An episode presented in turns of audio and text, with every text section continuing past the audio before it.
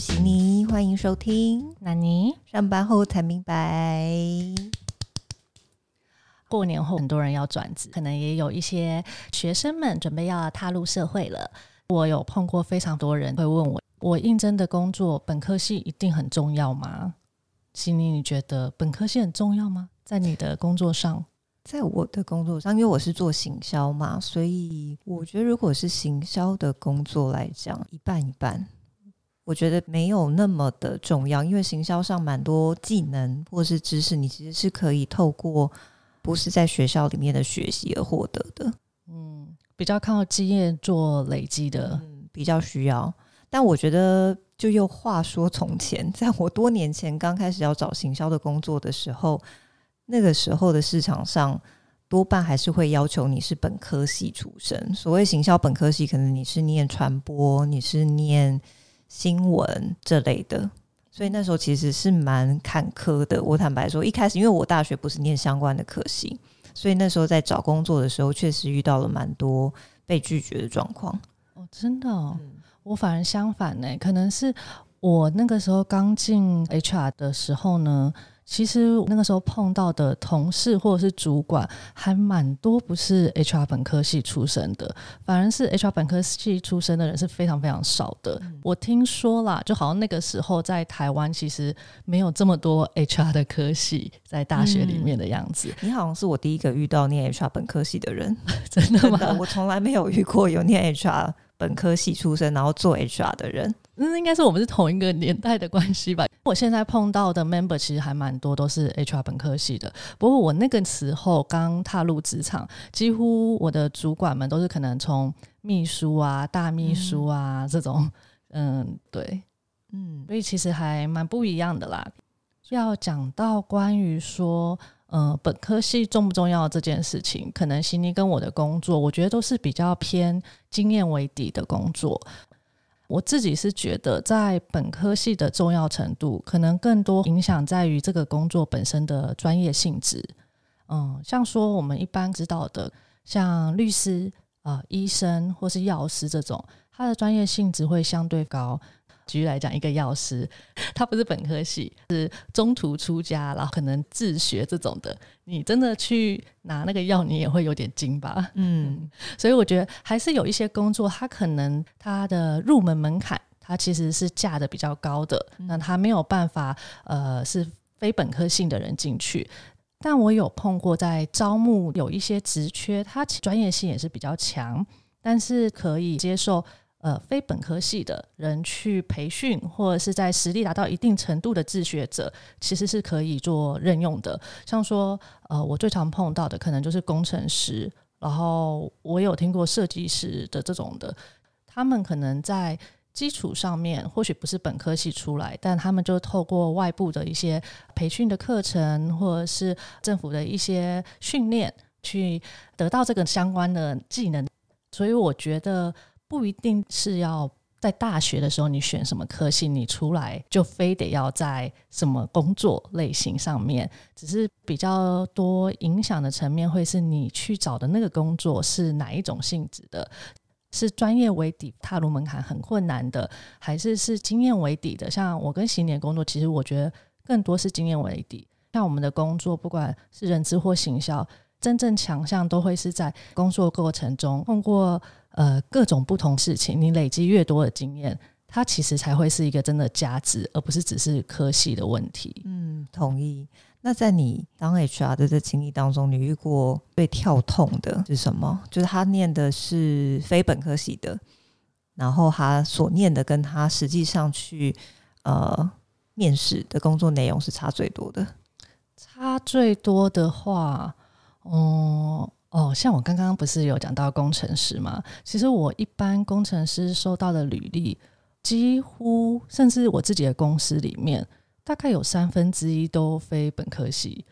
哦，我有碰过那种商学仔 R D 这种，我觉得还算正常。什么统计学习这种，我我碰过最夸张的是电影系的，因为那种是非常艺术性质的科系，这真的差很多哎。对，你说商和理，我还可以。大概我觉得哦，好可以理解。就是对艺术学习，就是一副文青的样子，只是他在写扣这样子吗？对他超文青的，然后他是事实上是喜欢写扣的他。喜欢，然后他做的是呃 iOS 的 developer，哦，我都有一种怀疑是不是他就是 Apple 的 fan，所以他他为了哦，因为实在太喜欢了，就去学。我我都有这种感觉 但我其实有问他啦，在面谈的时候，我问他为什么会想要转工程师，因为他来应征我们公司的时候，并非是第一个他转职的工作，他其实在这之前的好像两年还三年吧，他就已经在另外一家公司担任工程师。他会跳出来，也是参加了一个政府开的一个报什么训练班还是什么的，嗯嗯我也是很惊讶，因为我的 R D 主管去 test 他的能力，他就说：“哎、其实这非常的 OK。”我想说，哦，原来政府开的班还真的还蛮不错的。但他那时候回说，呃，他会想转的原因，是因为他自己觉得在大学毕业之后，他不太清楚这个电影学系他可以做什么。当然也是可以，就是从幕后的工作去做，只是那个钱可能没有办法支持他，就是生活。因为他不是台北的小孩，那他觉得还要在房租上啊，然后交通上面，等于说生活的压力吧，就会觉得说他想要走一个他可以负担得起的生活的一个工作。然后他自己是因为身边还有蛮多认识的吧，我在猜，所以他就选择转职。但我相信这过程中，他应该是也有相对的，我我觉得算是天分吧，才有办法 pick up 这么好。嗯，过啊，说到就是本科系或非本科系，其实你你觉得在行销上面呢、如果你是要用新鲜人呢，就是他可能也没有太多经验，他非本科系，只不过他可能很有兴趣，然后他在可能学校的时期有去 internship，就是到一些公司然后做一个呃行销小助理这样子，这种的你会也觉得 OK 吗？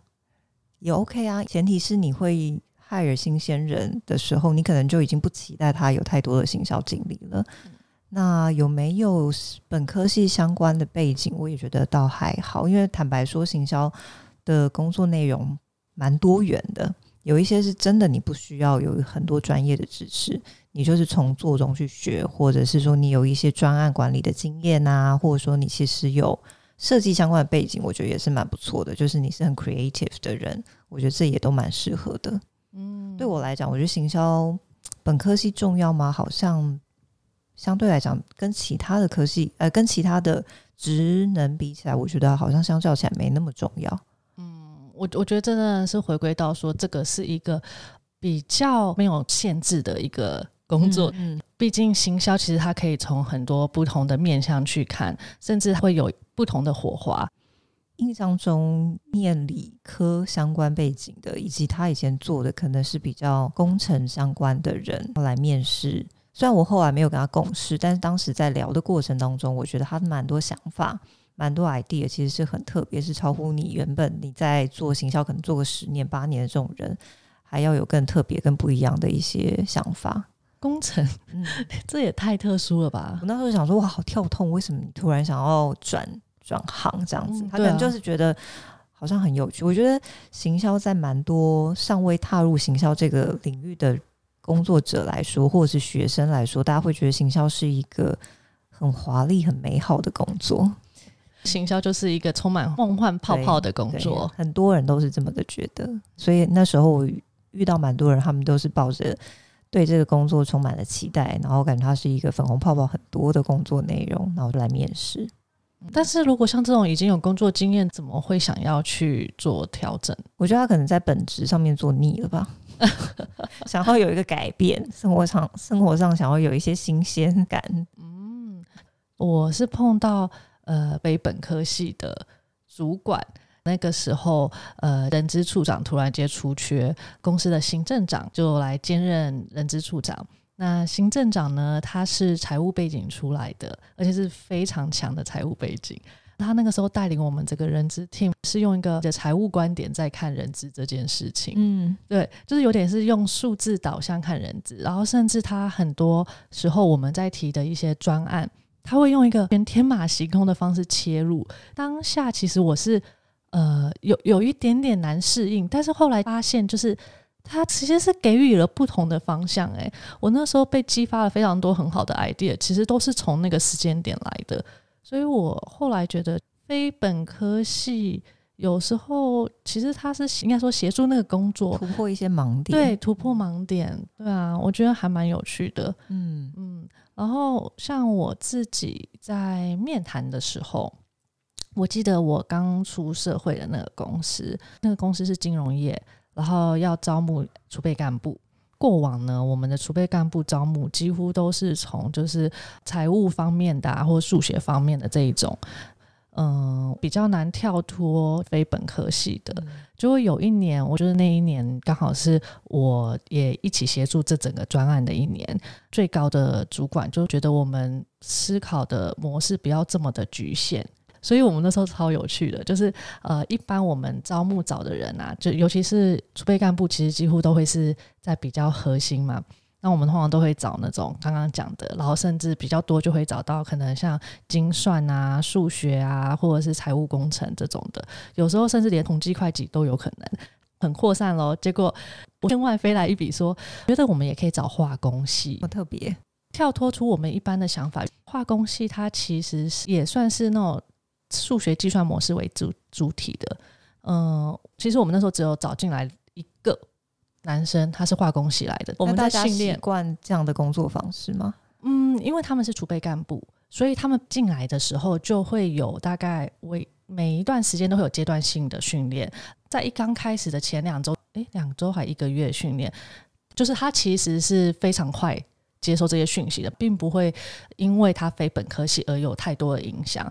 当然，本科系有很多的优势啊，这是真的。就是可能很多东西他们在学校的时候就学过了，或者是很多东西他们其实间接的，他们也知道是怎么回事，然后也知道自己要期待什么东西。但是非本科系上面，我觉得他是用不同的方式去呃接受这些讯息，因为那个时候我们的储备干部都两年的呃 program。他是过了，他后来是有过，所以后来实际上最后做的他在哪一个部门工作？嗯，他最后我的印象，因为这有点久，大概十年前吧。我的印象，他好像是在投资处。嗯嗯，对，我我。我怀疑他做化工，然后最后去做对来投资。嗯，因为投资处它里面做的东西应该算是做建模啦。哦，对，就是数学模式的建模这样子。这个这个在金融业很重要。嗯。对，所以我觉得就是用不同的思考模式，嗯，我觉得那一次也是一个呃自己的创新点。你知道，在工作上能有不同的创新，这也是一个机会啊。我觉得没错，对啊，这个真的很特别，很特别啊。不啊，你觉得对已经工作的本科系这件事情有加分吗？如果他要转职吗？没有，他就是在他的工作上，他他没有考虑要转职，没有。那应该没有影响吧？我感觉啦。其实我会问这个原因呢，是因为我原本也觉得没有太多影响。我后来发现，其实它会有间接性的影响的。但他现在对他的影响是什么？就因为现在没有，纯粹就是加。这就像是为什么有一些主管啊，或者是总经理，他的名片上会写 Doctor。道理来讲，本科系应该没有差了，或者是你的学历应该是没有差了。但是我后来发现，好像有一些主管还是会呃很 proud of 这件事，嗯，对，所以他就会特别现在是为了比比方说是有一个升迁的机会，那有没有本科系对他来说是有影响的，是吗？还是他只是对外去 present 他们自己的时候，他觉得有影响？对，就是对外 present 的时候，它变成是一个包装，可能会有一点影响。那所以他如果已经做到很高阶，但他非本科系的人，他现在该怎么办？说真的，高阶他们都有自己的想法。如果非本科系来说，他们的说辞就会是：哦，你看我非本科系来都可以做的这么好，那相信就是 member 一定也可以往上爬的。这是一个非常正面说辞。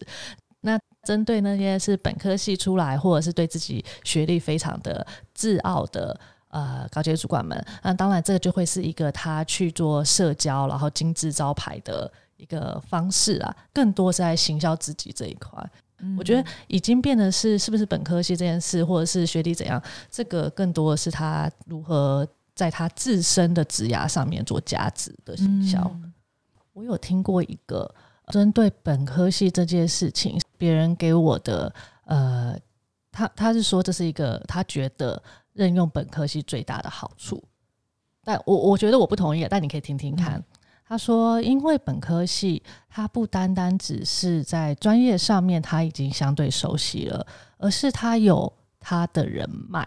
他讲到人脉这件事，本科系出来的你就是有你的人脉。其实我觉得他讲的没有太多错误道理，对对对，因为确实，就算你今天不管是呃工程出来的，或者是像我们人资或行销出来的。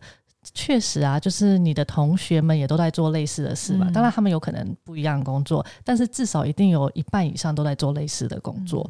那有时候你碰到问题，或是你需要支援的时候，其实他们都是一个非常好的管道。这是不是很多高层工作到后面都会开始去念个 EMBA？对我刚才就是要讲这，这就是人脉的重要。当你到了一个层级的时候。对，但你知道我当下那个朋友跟我讲这件事的时候，当下我没有太同意这件事的，因为我就说那这样的话，我就是一个例外啊，因为我虽然是本科系，但我在台湾根本没有任何人脉啊，然后在国外人脉也都不能用啊。那请问这个的价值点是只是专业技能熟吗？但是这个跟举例来讲，我在国外学，明明就跟台湾劳基法也不一样的事情，所以你要说熟专业技能，好像也不尽然。嗯，就我完全是一个例外。对我来讲，人脉这件事情的重要性，好像不是在我刚毕业那段时间，它是比较属于你已经工作一段时间之后哦才会发生的。那可能那个时候那个阶段对你来说，是不是本科系好像就没那么重要？因为你的人脉可能就已经不是从学生时代你建立起那个圈圈开始的。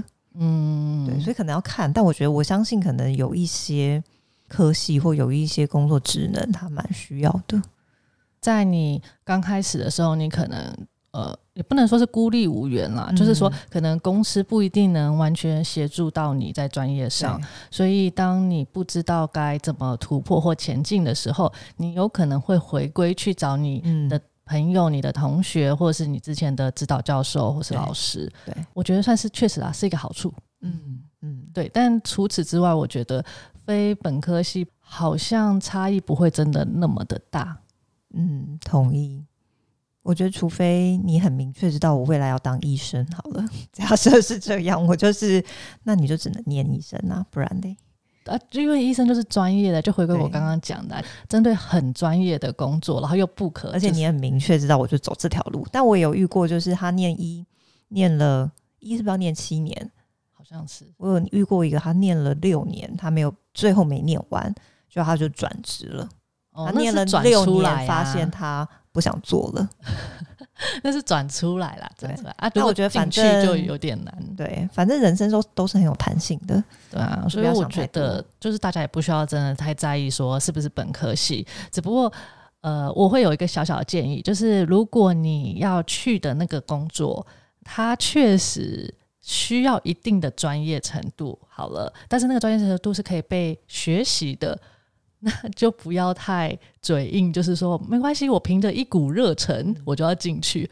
我的建议是你还是得去做一些相关的学习，打好一些自己的经验，有一些自己的呃，像是成果可以展现，至少让对方知道说你在专业上你是一直在持续性的想要进步的。这样，我觉得这样会更好了。没错，没错。嗯，好哦，那今天就到这边喽，谢谢大家。好哦，就这样，拜拜，拜拜。